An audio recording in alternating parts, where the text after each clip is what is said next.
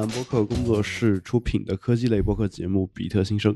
啊，今天是北京时间的二零一八年的一月二十三号。啊，今天的主持人依然是我和有才，我们是是今天是第一百七十六期节目啊，两个两个身患重病，我倒没觉得我很重，我只是昨天昨天应该是再加上那个空气重污染嘛，半夜。对我起来吐了一次，看到看到那个净化器直接是。转到最高了嘛，然后就嗯。看了一下 PM 二点五这一项，对，就直接两百两百三四，对 P 就光是那个 PM 二点五就两百三四，所以说对，然后再加上感冒，对，然后我这边也是现在总感觉我喉咙里有一口痰没有没有吐出来，对，其实我我能直接听出来你那个。你的那个鼻腔的声音会特别重，对对，而且这两天我还在讲讲课，然后 基本上每天不是每天吧，就是早上上课的时候也基本上就是这个状态。嗯，早上八点钟开始上课。对，好，这样的嗓音说不定还有学生会觉得很性感，是吧？啊，不知道啊，这个都是高中生啊，他性不性感的我也都不用。不是重不重要啊，不是重点。上周有一个大卫吴江的一位朋友给我们写了一个反馈，啊，然后我简单的读一下，因为就就很很短的两行字。他说听了半年的半年时间了，差不多，很喜欢你们的播客。马上小米就要出第二代笔记本 Air 了，可以聊聊这个吗？呃，针对这个问题，我的回答，我个人的回答是我聊不了，因为我其实并不用小米的这个笔记本，第一代我也没用过，第二代也没用过。呃，然后后面说，同时针对目前的运营商的网络套餐，你们有什么看法？另外，像 iPad 笔记本电脑的 LTE 版本怎么看？啊，然后对了，保持冷静，好久没有更新了，祝你们快乐。这个保持冷静，我也顺便说一句啊，这个是我的原因啊，因为实在是没有，呃，怎么说呢？呃，之前的话，我每天晚上的时间大多数还是都是自己的。然后现在的话，像每天晚上我们公司这个管理任务也比较重，经常会有各种各样的会。然后，呃，我还肩负着一些培训新员工的这种职责，啊，所以有时候也会在晚上的时间做。所以，其实是因为本身艾瑞卡那边的时间就紧，然后再加上我自己时间也变得很紧，呃，两个问两个原因吧，但主要是我的原因。然后，所以就。其实是本来说是说十一月份就开始回归的，但现在到一月份了 还没有，呃，所以这个也是比较抱歉。至于剩下的几个问题，运营商的网络套餐、iPad 和笔记本电脑的 LTE 版本，呃，我简单说一下我的看法，一两句话。笔记本电脑的 i LTE 版本其实不只不只是 LTE 版本，就之前有三 G 网的时候，我其实一直期待它有三 G 版本。呃，但是好像就是因为说这个运营商的一些问题吧，那个之前的上网本就像直接能插 SIM 卡的特别的就有，但是好像国内一般没有这种专门针对这个东西的 SIM 卡，所以我其实一直也没有用到。呃，还有就是有一些笔记本它虽然支持插 SIM 卡，就那个槽给你留了，但是在国内是被阉割的版本，有点像当年诺基亚手机把 Wi WiFi 给阉割了一样啊，我也不知道是为什么。啊，然后呃，iPad 的话，我自己其实觉得说，如果我能啊，我我那 iPad 如果能直接上三 G 网、四 G 网啊，就我我是特别开心的。但是可能是因为这个确实是呃价格问题吧，所以我我后来想想，还是选了一个性价比更高的 WiFi 版。呃，有才这方面你有什么看法？就还没有真正的市场竞争嘛，这里，因为这三大运营商从加入那个 WTO 里面写的一些。会承诺到后面会开放这部分这个电信行业的竞争，到现在也没有开放。那如果开放了，应该就应该挺水到渠成的，因为除了这个 Mac 以外，呃，基本上主流的 PC 厂商目前还在。做的主流的 PC 厂商，呃，其实都有至少能插那个网卡的版本，对，就是会有一种类似于这些年，尤其是国内那个华为出了很多那种上网的流量，就插那个 USB 口的嘛，其实是可以用的，对，就是可以曲线救国，但是说直接呃内置这个 SIM 卡槽的国内我知道的不多，应该没有。然后国外我见过那个三星和惠普，包括那个戴尔有出过可定制的对，但是价格也会说比普通版大概会高个一百刀到一百五十刀这样，但呃，在国内我猜你如果能找个卡贴。能弄上去，因为它那很多我见过，它不是用那个像我们现在主流旗舰机里面用的这个 Nano SIM 卡，对吧？它是用那种全尺寸的，对。然后应该不是全尺寸，应该也是那个 Mini SIM 卡。啊，对，就全尺寸是跟跟一张 IC 卡一样大的。跟银行卡一样大，那叫全尺寸。呃，不是，就是之前那个两 G 时代的那种啊，那种就已经已经叫 mini SIM 卡。OK，对，就是我我见过朋友有用这个，然后也是一个这个在外企的朋友，然后一个月公司给他报二十 GB 流量这样吧，然后还是挺方便的。其实要真有这需求，还是建议就是说选 iPad 好了。对啊，那。呃，而且现在 iPad 上也可以办那个冰淇淋套餐嘛，其实倒还好。对，因为毕竟毕竟这个，呃，我虽然说我们全都在用这个冰淇淋套餐，但是有的时候你知道 iOS 设备，尤其是 iPhone 上面这个热点，这个分享出去，其实速度啊，包括这个稳定性还是挺堪忧的嘛。那其实如果能自带这个的话，还是一个。呃，特别好的点，而且按目前的状况，我觉得最主要的是系统的问题，因为系统，呃，不管是这个 macOS 还是这个 Windows，目前都没有说在在这在在对。用这个 LTE 网络的时候做一些同步或者是后台的一些这个流量权限的这个基本的限制，就还是要用，比如说那个有一个我自己在用的软件叫 Trip Trip Mode，对吧？然后要用类似于这样的软件去限制一些后台的流量跑，然后就你一旦还有这个思考的话，我觉得就会出现一些问题嘛。对，所以说就还是可能软硬。件这两方面都是要结合起来，那可能时间点还没到。那如果有这个需求，还是就配一个那个苹果自带的键盘，然后用 iPad，其实还是一个比较好的解决方案。对我觉得，嗯。因为其实我之前有过一个有有那个插槽的笔记本，嗯，但那个那个笔记本国内的功能就是被阉割的，嗯哼，它它同款的出出口到国外的产品是可以使用的。然后就是，嗯，你要说到说这个热点分享的问题，其实我在群里面也说了不少，呃，但是好像自从那次说完以后就没有出现过问题了，对一直到对现在的情况是比较好用，是其实流量是够用的，对吧？比如说办一个那个冰淇淋套餐，其实流量是够用的，甚至我有去问过那个联通那边，他说你直接可以申请办那个大尺寸的卡，你比如说现在有一些呃好一点的这个新出来的路由器上面。嗯，是可以插这种卡的。哦，对对，然后那个联通那边其实也有卖，哎，至少我在上海的那个大营业厅有见过他们卖。然后他说，你要是专门去申请那种卡，然后就直接放在家里，就直接用那个那个路由器。来当这个光纤用，其实我目前不知道有朋友在这么做，但是我猜如果一个月按上海这边的限制就是四 G，呃四十 GB 对吧？那四 G 之呃四十 GB 之后到一百 GB 之间，剩下这六十 GB 就会自动那个 fall back 到三 G 到三 G Plus 的网速，所以说呃我自己亲测过嘛，那嗯。大概在联通四十 GB 之后的受限的网速大概是国内能到五兆左右每秒，其实以一般的家用也就够了，对吧？但是只是说过了一百 GB，可能你那个当月的那个卡就会被彻底停掉嘛，这个还是。如果能把上限提到，比如说两两百 G，我猜对绝大部分家庭应该问题都不大。但是提到两百 G 以后呢，你又想着想看这个高清，想对，就是如果国内这些视频网站，包括像那个你和我这种天天看一些国外的网站的这个视频的人，其实一个幺零八零 P，甚至很多时候想看四 K 这样的分辨率。一一部片儿下来，其实就轻轻松松好几个 GB 了，对，所以说这个量，呃，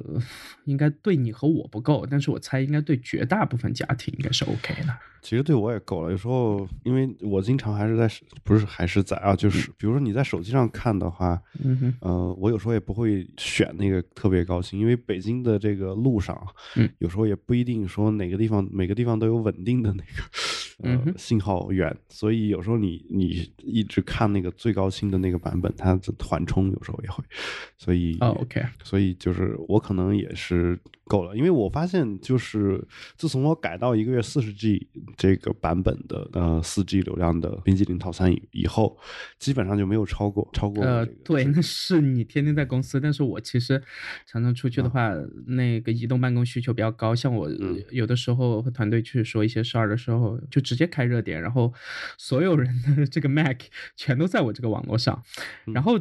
这倒是不开自己的热点？因为很多人就不还没办冰淇淋嘛，对，而且这个东西，呃，如果不在这些一二线城市，其实很多城市还没有开放这个东西，啊，对你懂我意思吧？然后，嗯呃，其实我还挺期待，比如说先把这个 eSIM 卡这件事情先推了嘛。那再推这件事，现在推的最凶的就是这个苹果。那，呃，首先要国内这几大运营商能接受 Apple Watch，它没办法嗯去监控一些这个流量的这个前提，然后才能推得开。但目前苹果已经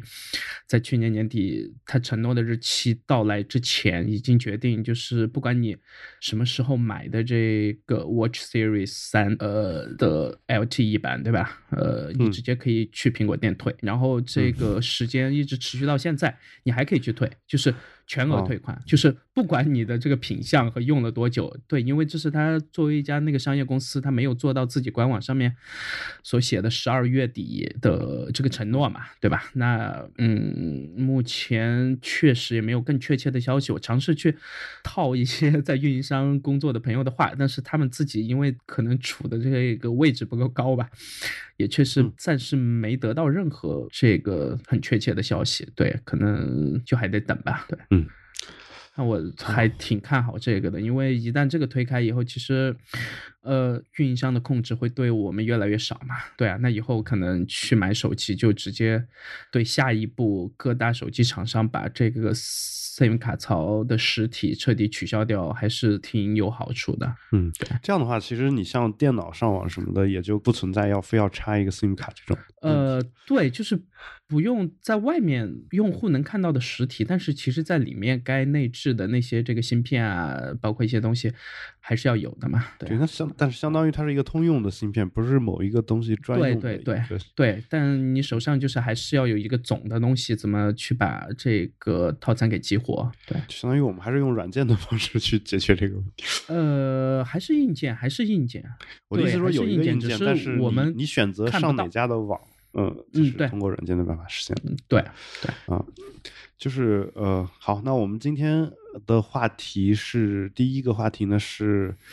啊，这个话题其实比较沉沉重啊，因为嗯。去年的时候，嗯，去年年底的时候吧，大概嗯。十二月份，我是最早看到李如一的一个叫不鸟万通讯啊，就是他嗯。的那个一天世界的会员通讯，它里面讲到了一个关于呃这个就是内容农场生产的那些 YouTube 上面那些视频，这些视频呢，呃，就是它的标题呢，其实都是做过 SEO 处理的，就是你搜索引擎特别容易找到这种标题的东西，但里里面的内容呢，基本上都是拼凑的。然后用在文字版的话，就是就是可能比如说它里面会，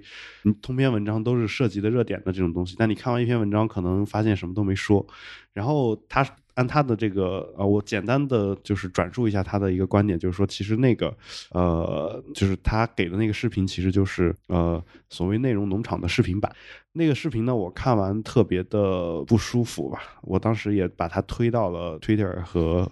新浪微博上面，呃。这个它其实最早是李如一自己把它也发在了推特上面，然后那个基本上就是呃打着给小孩教怎么看颜色的这样的一种幌子，但是你点开里里面之后呢，你发现里面都是这种比较暴力啊，或者说恐怖的那种内容。呃，网上的一个最近给的起的一个名字叫做“儿童邪典电影 ”，儿童邪典视频啊，就这么一个东西。然后反正我看完是非常的不舒服，整个人产生了了一种非常强烈的这种生理反馈、生理反应吧，然后呃生理上的不适，我不知道呃就是有才当时看到的时候什么感觉吧。但是我看到，我觉得也挺恐怖的。但是，呃，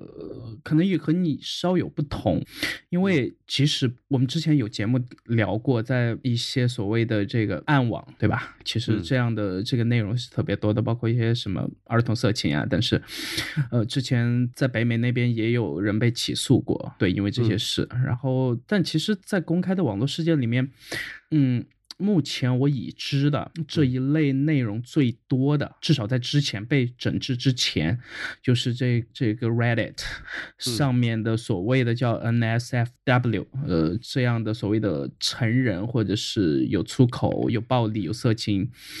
这样的图片，或者是这个 GIF 图，包括还有视频，就是在他们那个群组里面有一些暗藏的这个 subreddits 里面，其实是隐含很多这种东西的。那后面这个 Reddit 自己那个高层就痛下决心嘛，然后花了大概几个月时间彻底清理了一遍。但是我。这段时间，就这一两个月，我在上去的时候，发现还是还是特别多。嗯，对，所以说这个我觉得是一个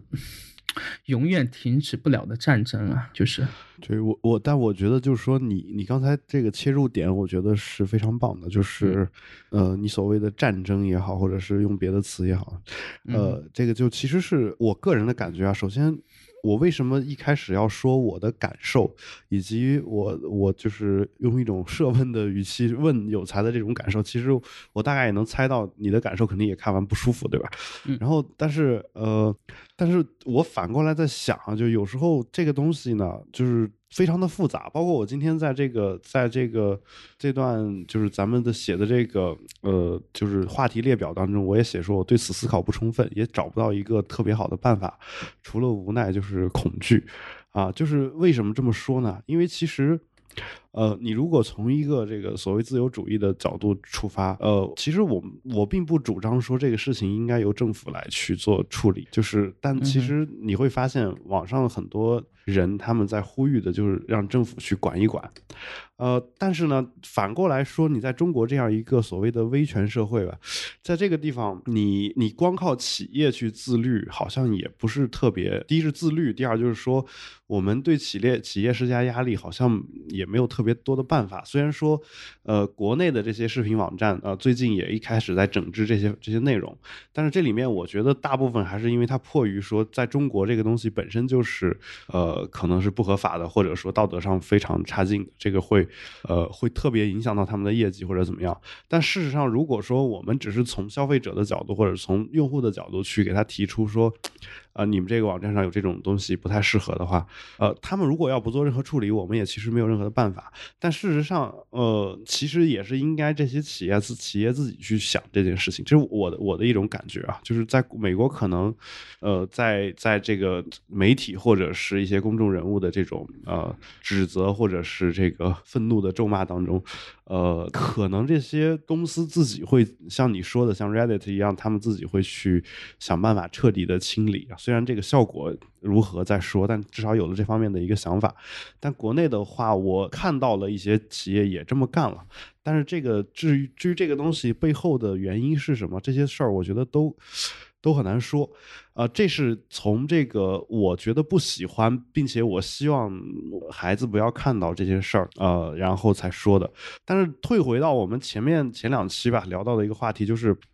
其实孩子要想看。如果孩子想自己看这些东西啊，因为其实你也很难说，就是这个孩子到几岁的时候，他就有了这种自主的想要看一个东西的这个能力，他肯定是一个不是一个一瞬间的事情，是慢慢过渡的事情。你给这种特别小两三岁、一两岁的孩子看，这个时候你说他自己判断不了好坏，呃，然后你你给他放这种东西，容易对他形成一种这种阴暗的呀、不好的洗脑的感觉，这个我估计也是可以承认的。但是反过来说，等到他到了六七岁、七八岁的时候，他如果自己喜喜欢看这个东西，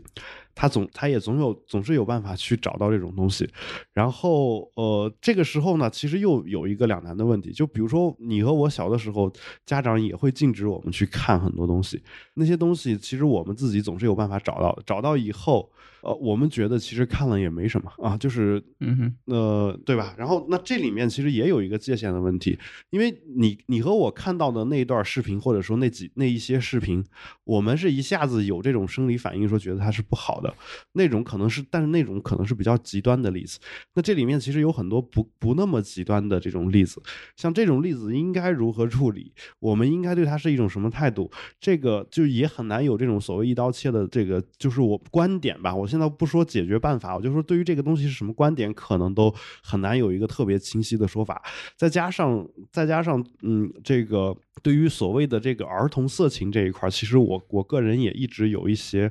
呃，就是我个人的看法，因为我我我的感觉就比如说在中国一些，呃，就是传在中国传统上小男孩露露鸡鸡的这种照片。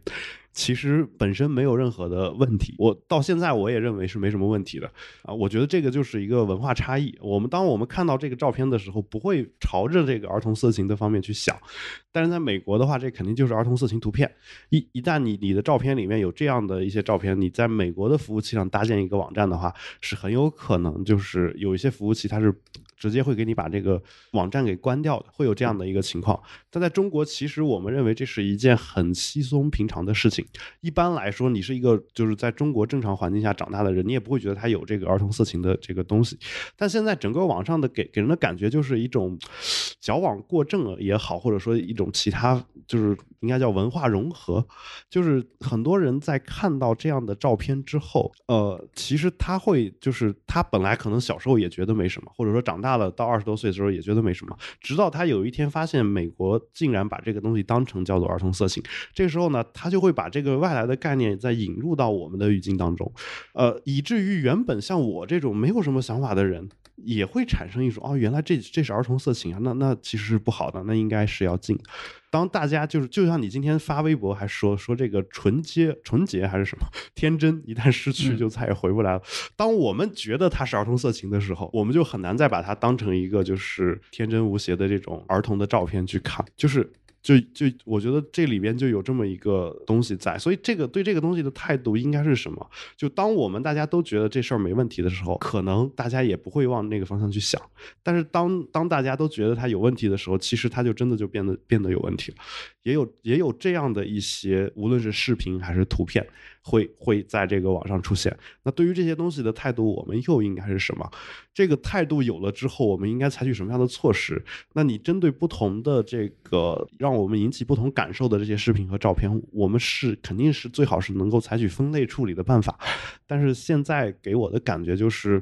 反正还都挺极端的。就呃，尤其是像可能是你和我都没孩子啊，或者说我我我反正是没有孩子，这个，所以我可能体会不到。或者不能最切身的体会到那些有孩子的父母的那种急躁的那种心情，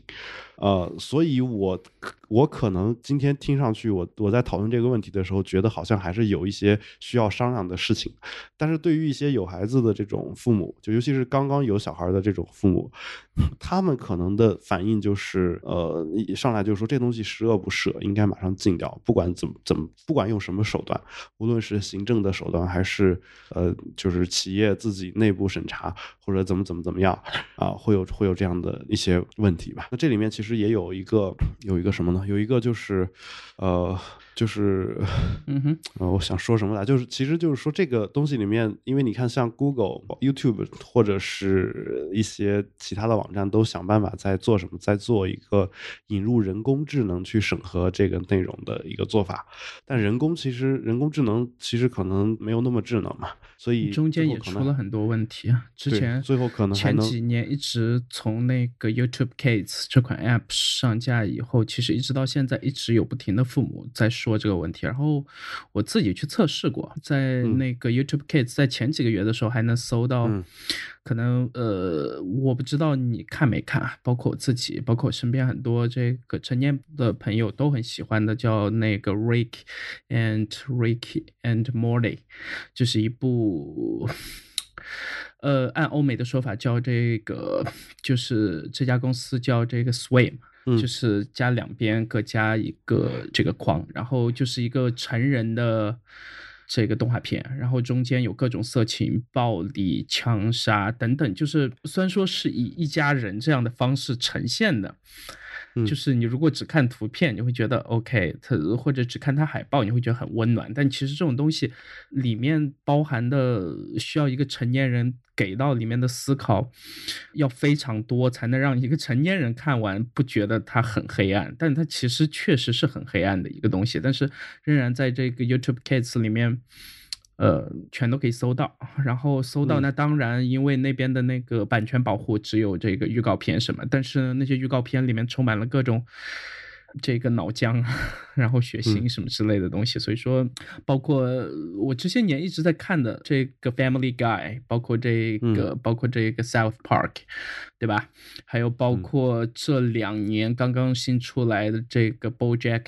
BoJack Horseman，对这种剧、其实都是就是就是只拍给成年人看的嘛。那如果他在觉得像电视上播 OK，但是这些东西如果在 YouTube 做的这样一款，它的名字就叫 YouTube Kids 的这样一款 App 里，你全都可以搜到这些东西的预告片和一些这个 review 的话，我觉得是有问题的。你你觉得像马男这样的尺度也是不行的？对对，这个我觉得肯定不行啊。对，因为它里面很多成人世界的一些这个和和这个性有关的隐喻，对吧？这确实是但这个超出小孩的这个至少我知道的十岁以下小孩的这个理解范畴了。对，呃，我我的意思是这样的啊，就如果他理解不了，又有什么问题？嗯，对，这你这东西你要这样聊的话，那只能说他们也没必要信有圣诞老人，也没必要信很多嗯，看似虚无的东西，是？我我觉得是这样的，就是圣诞老人是他能理解的东西，嗯哼，你明明白我的意思吗？就是他不能理解啊，其实他也只是一个很虚拟的这样一个，就他相信他存在嘛，但是就是嗯说你说的那些隐喻，如果他没有听懂的话，其实对他来说，我个人感觉啊，其实对他来说是呃，当然我马南我也没有就是很深入的看过啊，嗯但有一个说法嘛，倪匡的说法就是色情文学就是给不就就是给不是小孩子，就色情文学就是小孩子看不懂的文学。如果他看懂了，他就不是小孩子，他就可以看。就当然这个话本身充满了循环论证的这种诡辩，嗯但是他他有时候我在想，他不得不说是有一定道理的。比如如果有如果你已经能够听懂马南里面的那些隐喻的话，那你为什么不可以看这个片子？就整个前提是摆在一个大的一个。呃，所谓的社会社会的常识和至少教育方面的常识，和整个欧美这些年起来的政治正确的一个很大的前提下，就是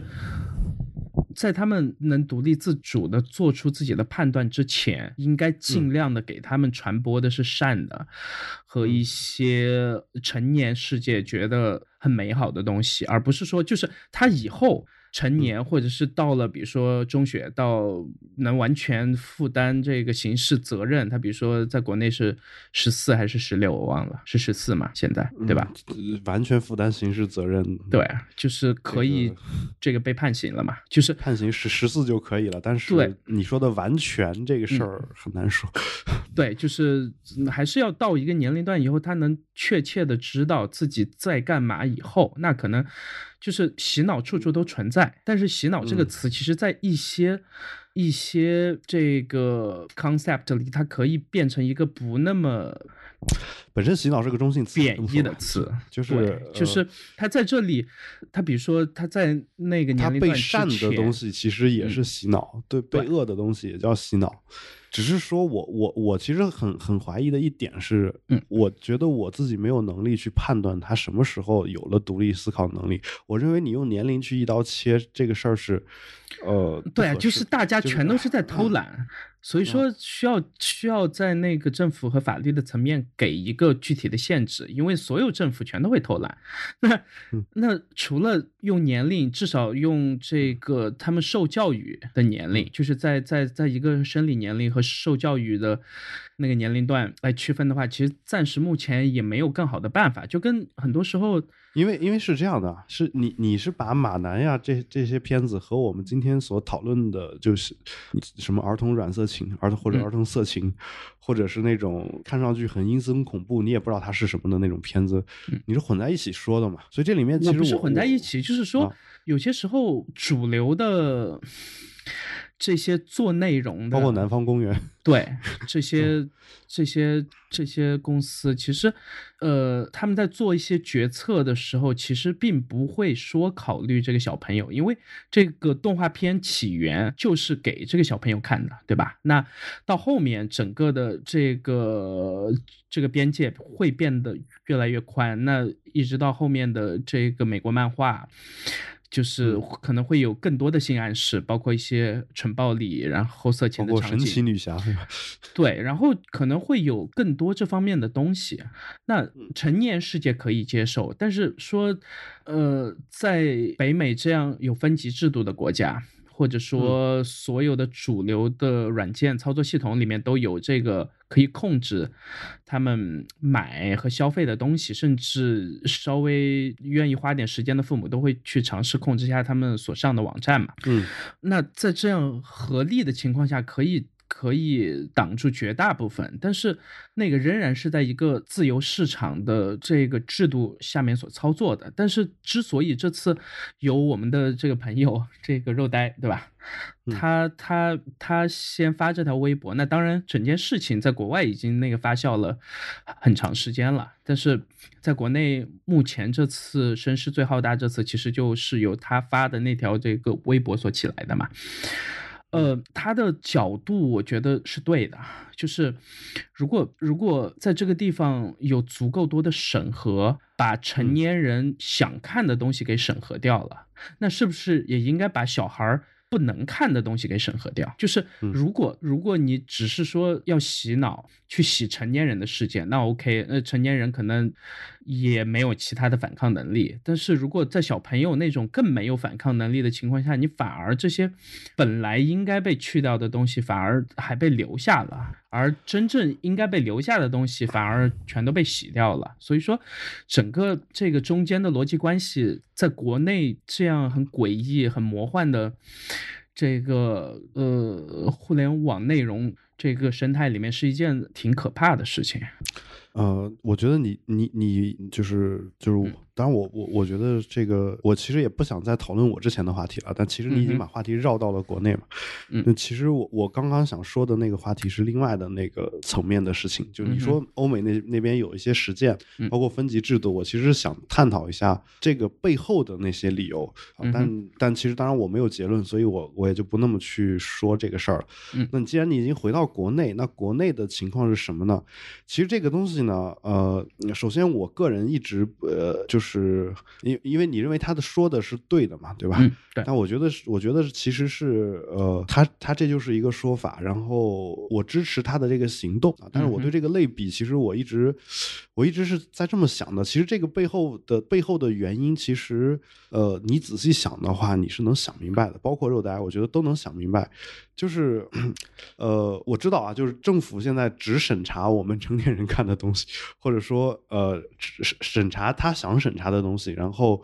呃，我们认为他该审查的东西，他却不审查，呃，这个事儿，我认我们认为可能是不对，对吧？嗯，这个这个事儿。这个大前提，我其实也懂你的意思，就是站在你和我这种，如果就是把所有东西都抛开，只是一个纯自由主义的角度出发的话，就是政府不应该做任何审核。这我当然在那个大局上是同意的嘛。但是，这个等一下，我现在其实想说的不是这个啊。OK，我其实想说的是，为什么会出现这个情况？就是我们是一个审核如此严格的国家，嗯，就是这个国家已经就是生怕我们成长不好。生怕我们遭到这个呃资本主义腐朽没落的思想在头脑里起这种潜移默化的作用，对吧？生怕出现这种情况，那我就是我我就是认为他们是一片好心，但是为什么依然会会存在，就是像儿童的这种，不管是色情还是不一定是色情啊，其实有很多是暴力和血腥和我都不知道是什么，就儿童邪点电影啊。但邪点电影其实你已经把它给抬高了嘛，对吧？嗯，其实没有什么邪点的，可能就是呃就是恐怖的垃圾这种东西，对吧？然后像这种东西，为什么这种东西依然会存在？其实就是因为这个东西对于政府对于不重要。对于政政治来说可能没有风险，对，因为就是其实我之前呢还想和肉呆说，我说其实这次把这件事情给弄大以后，我自己还挺开心的，因为我之前和之后这段时间，我上了国内所有的传统的那些这个这个门户网站，对吧？包括新浪、搜狐，呃等等。我不是说那个社交网络啦，就是看新闻的这些传统的门户嘛。呃，还包括国内最火的那个今日头条，对吧？那嗯去打开他们时候，你会发现之前在首页上在那跳的那些悬浮窗，这个嗯，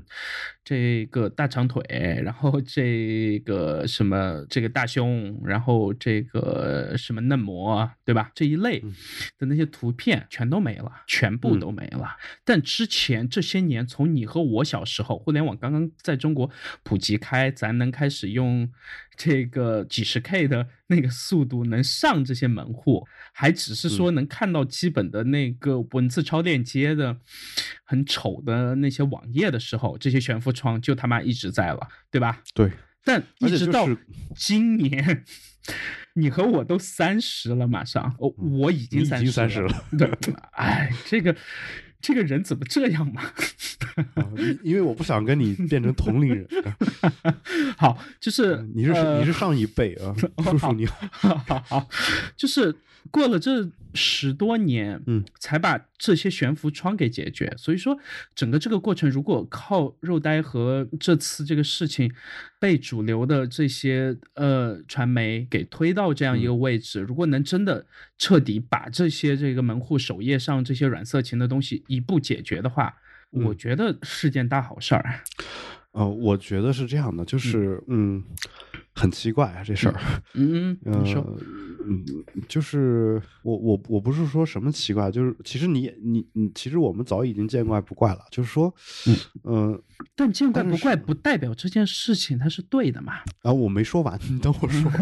就是我们我们小时候啊，嗯，我因为我试图在想说，为什么我们的门户网站都跟黄色网站似的，去想一想这个这个问题，因为这个事儿也是一直困扰着很多外国友人的一个问题，就他们为他们他们就是早年间的时候，中国互联网刚刚兴起的时候，外国人来中国的第一个感觉就是，为什么你们的门户网站感觉都像黄色网站，就是头条全都是这种黄色的内容啊，这这是他他他们当时的一个可能比较极端的表述吧，但基本上他们也不敢公然的去涉黄，就可能是软色情啊，或者打着这种呃色情擦边擦边球的一些东西，比如说来点人体摄影之类的这种东西，在门户网站上面就永远都是在就是首页上面啊大张旗鼓的就摆在那个地方啊，然后呢，我们。但是反过来说，我我其实想试图想说一下，就是为什么会出现这个情况，就是我不知道你啊，像我我小时候可能确实没有什么太多的这个两性教育方面的东西，那那这个时候怎么办呢？这时候好不容易有个东西叫互联网啊，我在书店去买买一本这个性教育的书没有啊，然后中学的生生物课本呢也有语言不详啊，然后只有互联网上有这个东西，你会发现，当我在一个呃二三线的这种小县城啊，七八线的小县城待着的时候，绝大多数人他他上网可能就这一个目的，或者说就这是很重要的目的之一，因为我们就就需要从这上面汲取一些这种呃，就是能够释放我们原始冲动的一些东西，所以可能才会出现你说的这种问题。但当你到了一个北京这样的大城市，可能也随着这个时代的发展嘛，然后呃，可能就这方面的需求可能会少一点。呃，可能最近可我就是我我是很同意你的说法的，我觉得说这个门户网站是可以调调整一下，呃，然后可以就是调到一个我们认为是一个正常的这个新闻类的或者门户类的网站的情况。啊，但事实上情况情况是，首先如果这些东西都调了，其实很多人又又失去了一个所谓的能够呃嗯获取这种两性类知识的地方，虽然这个也不见得真的就是知识啊。然后其次呢，就是。反过来说呢，我也确实挺一直一直就是挺期待能够这个这个东西能够得到一个控制，但是同时我们的这个所谓的原始的欲望，当我们进入青春期以后，能够有一个正确的引导，这两方面我其实都期待出现。为什么？因为呃，在早年间不管的时候，大家其实是在一直在不断的试图突破这个监管的底线的，就是呃，因为他不管嘛，所以只要我不公然的去直播这个性行为啊，然后其他的任何的边缘性行为，其或者说与这个产业相关的很多事情，都是明目张胆的在做的，就是这个事儿也没有任何人在管。就是我我不是说我在呼吁政府去管，而我认为其实任何一个呃，除非你本身就是黄色网站，但在这个这个东西在中国违法嘛，对吧？那就是你如果不是黄色网站，然后你你又老在干干这种事情，那我觉得其实就是你说的这个东西，可能我作为一个厂商，我做这个东西出来，我本来没考虑这个孩子或者是未成年人的问题，但是你放出来以后，可能就是很多人很多时候是在未成年人在看，就这种感觉。呃，包括我自己讲课的时候，我在 YY 上面去去讲课，呃，早年间啊，早年间现在不用 WiFi，早年间这个公司这个成本有限，财力有限，我们只能在这个第三方的平台上，但是现在也基本上算是个第三方平台，就是去去讲课嘛，没有独独家的这种合作的地方。那讲课的过程当中，我就发现，其实，呃，就比如说我我这儿讲的是 GIE 的课，或者我这儿讲的是 SAT 的课，可能是给给这个呃初高中生或者甚至初中生去讲的一个课，但是同样的这个我的课堂直播的过程当中，这个下面可能就有各种各样的广告，这个广告就本身就可能是跟软色情啊，或者是其他的一些东西有关的。那这个时候我我其实很痛苦的，因为我觉得我其实不太愿意让我的课程跟这些东西摆在一起，跟这些东西为伍，呃，但是又没有任何的办法，而且甚至那些东西可能才是这个这些网站的一个主要的收入来源，对吧？我我我现在有有就就有这样的一种感觉，所以其实我是希望能够规则能够更加的明确，因为你现在的问题是说。呃，我们觉得很多东西不妥，肉呆说的那个东西不妥，我确实觉得不妥啊。就他那个东西进，我一点一点意见都没有啊。就是，但是也有一些东西会因此也被禁掉，会一刀切的被禁掉。而这些东西被禁掉以后，你你得你得告诉他们什么是对的呀，对吧？或者说你至少得有一个让我们知道正确东西的一个渠道呀。现在没有啊。就是国内的这个立法的问题嘛，或者说，你看这些年，其实不光说他们小朋友，就成年人世界，中国是过去我在所有搜索引擎上面能能查到的，呃，所有直播平台，嗯，里面那种主播直接公然进行那个性行为次数最多的地方，但，嗯，这个地方又是如此的。就按很多西方人的想法是，这个地方又是如此的不那么善于表达自己，或者说，呃，偏传统的一个地方，但仍然和欧美那些比起来，反而在这些方面，似乎大家就跳过了中间的所有的这个缓和期，从一个呃完全不让你谈恋爱，嗯，然后也不让什么所谓的早恋了，也不让这个不让那个，然后到后面突然相亲就要结婚，然后。然后可能呃，那个女主播之前都没有谈过恋爱，突然一直播就对吧？对，所以说包括之前那个王思聪的投的那个项目，其实后面直播不呃，应该不是熊猫，是一个数字吧？叫什么五什么之类的，我忘了。然后其实他那个平台被关掉，也是因为上面有有几个主播，而且还是那种人气很高的，就直接公然在上面做一些事情。那这个事情你会发现，做这种事情最多的直播类的网站，全部都在亚洲，而且主要就集中在中韩日，尤其以韩国为主。然后中国这一年多好一些了，但是之前。呃的所有主播基本上很多游戏主播甚至都开始做这个。那在韩国，韩国这个也没有法律出来，然后就导致他们很多那个女主播，韩国是一个会觉得这个东西是合法的，然后到现在其实还是，对吧？还是还是在进行这样的操作嘛？韩国其实是一个呃，就呃硬核的东西我不说啊，软色情其实本身是一个很泛滥的国家，嗯，就是你发现啊，当然当然这个事儿又扯远了，就其实这个所谓的这种女女团，这种这种其实你会发现韩国的女团在做舞蹈的时候那种性暗示的动作，应该算是亚洲之最吧，除了除了日日本日本专门那个呃 AV 的女演员之外。我我感觉应该应该差不多了，那但就基本上有这个情况。但是我想说的是什么呢？就是我你这个说法让我想到了一个郭德纲的相声，就是呃，他里面有这么一句话，他说今天跟大家谈点大家特别兴，谈一个地方，这个地地方大家一听名字就会特别兴奋，什么呢？就妓院。然后然后说啊，妓院这个地方是什么地方呢？就是我们大家都这个一听到这两个字，内心觉得特别的龌龊啊。然后呢，同时又觉得特别的兴奋，这其实就是有这么一个东西东西在里面的，OK，对吧？有这么一个东西在里面。所以，所以就是你说的，说从一个地方直接跳到另外一个地方，我的感觉是，好像对很多人来说，由于长期的这种压抑，他内心深处和他表面上表现出来那个感，已经完全是两个极端了。就是你这个从一个极端跳到另外一个极端，我个人觉得不奇怪，但他也不是一瞬间变的，只是他表现出来像是一瞬间变的，是因为他自己一开始在伪装的时候，就外在啊，包括你和我吧，我不知道你是什么情况，像。呃，像我们小时候肯定一直对于这个两性的东西要讳莫如深嘛，对吧？然后后来，后来我就成年了以后，发现这玩意儿能谈了的时候，专门做一档节目，对，就 就是就 是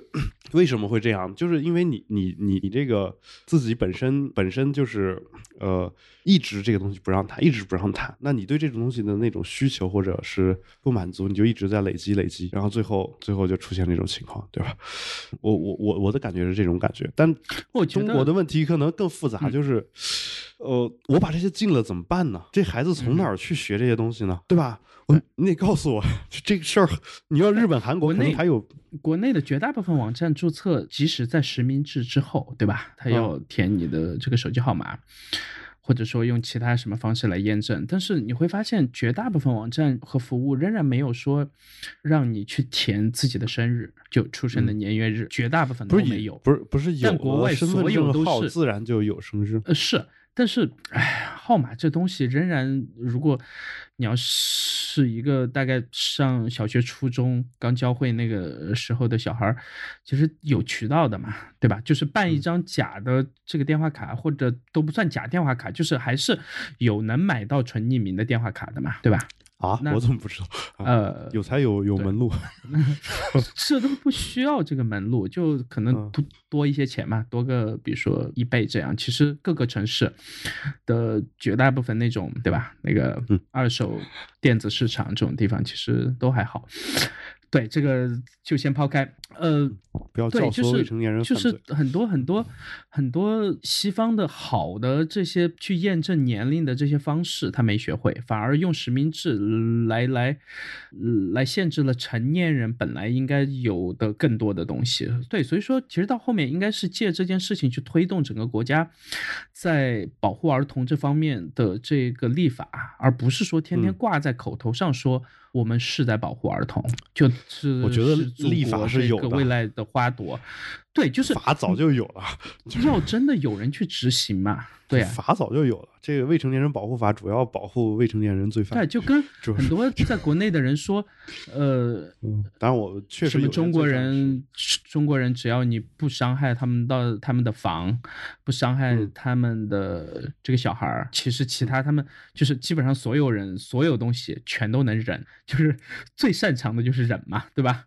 但是其实看到现在，我们真的有保护自己的小孩吗？没有啊，就是对吧？这些年的这些这个性侵事件的后续，妈的，很多校长就直接换了个学校，又接着去当校长了。对，就是就是有些事情，你如果真的像北美那样，对吧？你你你是这个性侵儿童，直接就在地图上把你家庭住址画出来，就是。所有人，所有人都会从你家旁边绕开的，然后你去干所有事情，你的信用会破产，你的就是你去做这样一件事情以后，你相当于把你自己一辈子全部都毁完了。对这个，就即使这样，在北美那边仍然还是有嘛，但是只是会好很多很多。但在国内，就是如果真的要保护小孩的话，就真的有人去执行这些东西。那如果觉得不够严，把它弄得再严格一点，就是让他们知道。就是我我我明白做这些事情的后果。对，就是你我，嗯，可能都就是或者说你周你周围遇到的人，你的警察的朋友，你觉得他每一个人都是好人？他们为什么？我不能觉得，我只能假设。对，因为就跟我很多时候和那个朋友聊天，我说有些事情我只能选择相信。对，不然我我我。我如果我身边绝大部分我自己所处的这个环境里面东西，我绝大部分东西我都去怀疑，都去选择不相信的话，其实我自己在这个环境里面完全就没办法生活了嘛。对我我我的问题在于说，如果这些假设都是成立的，嗯，你说的那个更严一点的那个执法为什么没有出现？就是对我，我我我你你当你比如说你有一个朋友，你你的家人他可能本身也是政府的官员，或者是或者就是在公检法系统，他跟你聊起这些被性侵的儿童的时候，也痛心疾首，他也觉得这个性侵这个人的那个人是呃，他们是从来不聊的，因为。有些东西要保护这个小朋友和家人的隐私什么，其实很多时候我我的意思是具体的东西他们从来不提。对，比如说这个新闻已经报道出来了，嗯，当你去聊这个新闻的时候，嗯哼，就可能他们他们给我的感觉也都是这个样子的，嗯哼。但是像这些人，就他们就是当然算作为我们的朋友啊，就是他们好像既然如果都是他们这样的人，为什么这个更严一点的事情没有出现？就我我一直想想，就是一。直想追问，或者说想思考，或者说想了解、想调查的一件事儿，就是这背后究竟是什么原因？就是你说的那个。首先，执法更严这件事儿也没有出现。其次呢，就是如果大家都觉得性侵，或者说我们不说性侵吧，性侵这个事儿已经很严重了。这个就是在中国，就算是在中国，他呃肯定也会承担一些，就是不管这个责任大小吧，他总是还是有一些渠道让他承担责任。但是呃，比如说这个在网上播放一些像 YouTube 上面那种。让人毛骨悚然的给儿童看的教他识字或者教他识别颜色的这样一些东西，当他在做这些事情的时候，当他在做三聚氰胺的牛奶的时候，他们他们心里是怎么想的呢？他们他们为什么要做这件事儿呢？就是就是我我我这个事儿，我其实到今天我一直还是在在想，就是因为。难道说这个是，或者说或者说不能用“难道”这个字？我觉得是不是这个这个世界上真的有一些人已经逼到了，说我已经无路可退了，我已经这样了，我能活下去就已经万幸了。这种人肯定是有的。那我能活下去的话，那我我我为了我活下去，我为我就得挣钱。我怎么挣钱呢？我就得做像 YouTube 上面那种你说的那种充满暴力血腥的那种内容。然后或者说，我就得往牛奶里面加三聚氰胺，这个工厂才会雇我。他如果雇了我，我才能活下去；他如果不雇我，我就要死了。是不是这样的人会特别特别的多？我其实是他试图在想这个事情。如果他，我很难想象，一个人如果没有被逼到说要死的地步，或者说，如果一个人没有被逼到说他的家人要死的地步，他为什么要去做这种直接伤害孩子的事情？我这个这个，我觉得是一个，它就是一种病嘛。就是去年年底上映的，呃，这生理和心理，我觉得这两方面都有。去年年底上映的那部国产的那部叫这个嘉年华嘛，那我去看的首映，其实还挺感动的，因为在中国目前这样现状下面拍这样的电影，然后还很克制、很冷静的去讲这样一个故事。虽然说我我不一定认可他讲故事的方式，因为我觉得有些情绪该表达出来是需要表达出来，但是他是以一种偏。旁观者的这个角度，或者类似于记纪录片这样的角度，去去讲这个一个这个学校的这个校长，对吧？然后去这个性侵的事儿，但是整个过程你会发现后面，呃，事情爆出来了，家长。也不愿意妥协，至少其中一个家长，也就是耿乐所演的这个父亲是不愿意妥协的。后面发现另一个这个小女孩的父母就是在对方说给钱，然后送到更好的学校，然后负责什么什么接下来多少年的学费和这个生活费，提出这样的条件以后，他们觉得就大事化小，然后小事化无，只就至少通过这件事情，他有损失，我们也有得到基本的这个保障，然后。所谓的尊严、正义这些东西全都不重要。那当然，在整部电影的结尾，又是出现了在这个新闻联播里说，这个校长被抓什么什么之类的，就是所有公平正义全都。得到了一个很好的这个 happy ending 嘛，嗯，但是在现实生活中不是这样的 happy ending 呀，我看到的。对，所以是就是你说的那个，对，就是我看完这部时候，我就在想，那完全就不是妥协，是因为当他们如果真的打破砂锅去做到底的话，他们这两家人在那个城市，因为。这件事情，这两个小孩受到的伤害可能会有一个更长的持续期。那这两家人因为这个校长的一些其他的社会资源或者关系吧，他们在那个城市也会活得特别痛苦，其中就包括。呃，那个校长有动用他自己的资源去劝这个耿乐所扮演的这个父亲所在的这个单位，去劝他说，叫他不要在公共场合再说任何事情了。嗯，然后包括去贿赂了这个法医，说去检查这两个小女孩的处女膜的时候，直接说那个就是做假证嘛。就是整个过程你会发现一个完整的逻辑，就是只要事情发生在他们体制内部，是他们体制内部的人和体制外部的人之间的这个争议，体制内部的永远都会想办法把事情给这个掩盖，而不会去管对错。而在他们看来，体制内有就哪怕最小的这个螺丝钉犯错了，你仍然对体制是一件。呃，侮辱啊，或者能想到其他什么词儿也好，就是能先盖下去，就就尝试让整件事情不要这个公之于众。然后到现在你会发现，整个这个公权力的逻辑在整件事情处理，在绝大部分我们看到的已经能爆出来的事件里面的处理的这个方式还是这样。对，就对我这个逻辑。是都不是说尊不尊重这个法律，而是法律是他们制定的以后，尊不尊重反而成了他的权利，而不是义务。但是尊重法律，在一个在一个正常的依法治国的这个社会，应该是义务而不是权利。就是法律是每个人的权利，但是尊重它。和遵守它应该是每个人的义务嘛？对啊，但中间这个权利和义务的关系，我觉得在体制内和体制外的这两部分是有很大的冲突的。对，所以，但是我我其实想说的是，这就是我觉得我自己所认为的，就是一旦出了这种事情，首先我们很少能看到。后续的这个报道，对吧？嗯。其次，即使有后续的报道，你会发现去采访那些父母的时候，那些父母也不愿意采访。就跟这个红黄蓝事件，到现在还有后续吗？没有啊。然后这个幼儿园的股价还在涨。嗯。我靠，就是我他妈就完全理解不了。就是当这样一件事情，如果在欧美这样的国家的话，这家公司肯定会被告到破产、清算、赔到倾家荡产，可能都还赔不完。但是在中国，我不知道他们后面是谁，就是你和我这种猜测，但是又觉得很无能为力的这种状态，包括全社会啊。嗯，直接就导致了整个后续，其实事实上是没有人关心的，或者说关心了也得不到任何的答案。我我这么说这件事啊，其实其实因为你刚才刚才直接说我就打断我说妥协两个字，其实我想说的妥协是什么意思呢？就其实就就是你说的这里面，如果你真的要争一个对错的话，就如果是如果比如说这种群体性事件，也也不这个应该不叫群体性事件，或者说受害者是一个。群体的这种事件，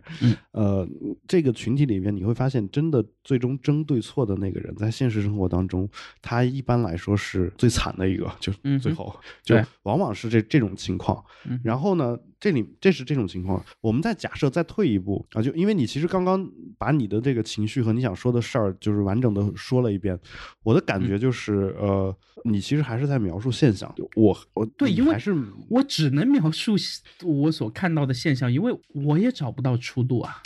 啊，或者说我其实，嗯哼，我我们其实知道原因，但是也不太方便节目里面说。但是呃，我想说的是什么呢？就是说。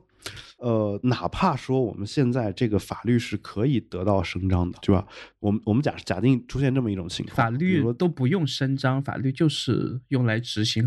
和这个遵守。所谓的伸张正义 这种东西，就是当年所留我用错词了，好吧？对，我我们我 们我我我，你明白我什么意思？对对对，我重重重点不是这个啊，就是如果这个法律是可以得到执行的，现在也存在一个问题，就比如说呃，你假设是一个那个罪犯的当事人，嗯。呃。就就就你假设是这个被受害者吧，那这个时候如果你是受害者的话，我我作为这个施害的一方，如果你们家非常的穷，嗯，如果你们家非常的穷，那我我依然可以用这样的一种做法，就是说我可以负担你的学费。或者是你未来的这个生活费，然后再给你赔一笔钱，嗯，然后你也可能会依然会权衡这件事情，就是说，呃，如果我出庭去作证，证明对方确实侵害了我，那我那我我可能拿不到这笔钱啊。虽然虽然这个正义得到了伸张，或者法律得到了执行，但其实我依然我依然没有办法，呃，就是过上更好的生活嘛。但你可能会想说，如果我把钱给你，你拿到了之后，我我你可能不会这么想啊。但我假设说有这么一个受害人，那他可能会这么想，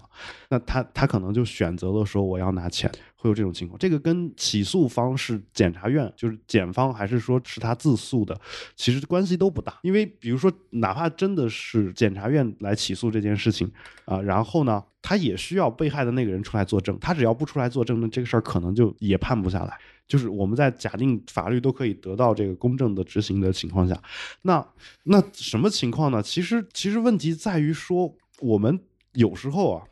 有时候，这个所谓去追求一个对的东西，光追求这个对是不够的。就就比如说你说的那个受害者的父母，他会得到一笔钱，然后让这个孩子可以在未来呃能够上上更好的学校，然后给他负担学费等等等等。就他就有可能会产生一个像这个呃凶手或者施害的这一方妥协，或者说就大事化小的这样一种想法。那那我们有没有办法真的不让这种想法产生呢？我反过来想说的是什么呢？就是其实像你刚刚说的，为什么在国外遇到红黄蓝这种事情，这个企业会被告到倾家荡产，就也还不完这个钱，因为他们赔的钱多。就是如果在国内，我我去起诉这件事情，第一，如果法律能够得到执行。第二呢，这个法律替我伸张完正义，或者替我去把这个犯罪分子惩罚了以后，他他依然也可以帮助我来改善生活的话，比如说我我可能家里就是穷，那应该由这个罪犯也赔一笔钱出来，这个赔出来这个钱，我不管说他是大额还是小额，但至少这个钱能够让我很有尊严的为了对，这就是就是钱和犯罪事实这两个东西。不是一个能交换的东西，他该该接受惩罚，该坐牢，该干嘛的时候，他仍然得去。钱是钱方面的事儿。呃，我的意思是这样的，就是说，呃，你说的是这两个东西不可以交换嘛？但是说，对，当然，你愿意不要钱做正确的事情，嗯哼，对吧？嗯。但是我的意思是说，其实你要现实点看，很多人他是愿意为了钱去妥协这种不正确的，做这种不正确的妥协的。但是其实有更好的一些机制来消除这一点。为什么你刚刚说？为这个这个幼儿园会告告到倾家荡产这件事情被，因为他要赔呀。就是在中国呢，最多就是我的感觉啊，就最多就是说我我哪怕真的这事儿就证据确凿啊，我们不说是红黄蓝，我们假设有这么一个幼儿园，证据确凿，那最多也就是这个幼儿园老大被关起来。但到现在我连一个起诉的案件都看不到哦，对我这个是另外的一些事。我当然我说的这个都是假设，我说的都是假设，因为对所有这些你已经把受害者的小朋友都说说说完，完全没有任何后续的起诉啊或者什么这些家庭啊，或者有，但是都是私底下在起诉。这中国有些案件他也不公开宣判。还有你包括你说，但我觉得这种事情应该很难很难说完全没有任何的这个媒体，至少有外媒去报，但是。完全查不到任何东西，对呀。据说美国那边上起诉，现在好像也没什么消息。但是，呃，不过话说回来，这个事儿，呃，怎么说呢？就是在国外，很多事情是之所以能能追查完。追查一直有人追查，是因为这个事情最终是有一个终点的，就这个法庭它最终是有一个判决的。在中国，有时候没有人追查这个事情，很有可能是因为这个事情最终没有一个终点，你也不知道终点在什么地方，嗯哼，对吧？所以我我好，我们今天要不节目就先聊到这儿。对，不然再聊下去就 会比现在还丧。但是这其实并不是一期很丧节目，我还是希望大家。嗯，在如果有同样的事情发生在你身上，我觉得就他妈活一辈子，就还是有口气，还是在哪儿的嘛，对吧？就是我我其实我的问题在于说，如果你你明知起诉得不到一个特别好的结果，你还会这样干？呃，那我会让自己变得聪明嘛，就是会想办法，会想其他办法。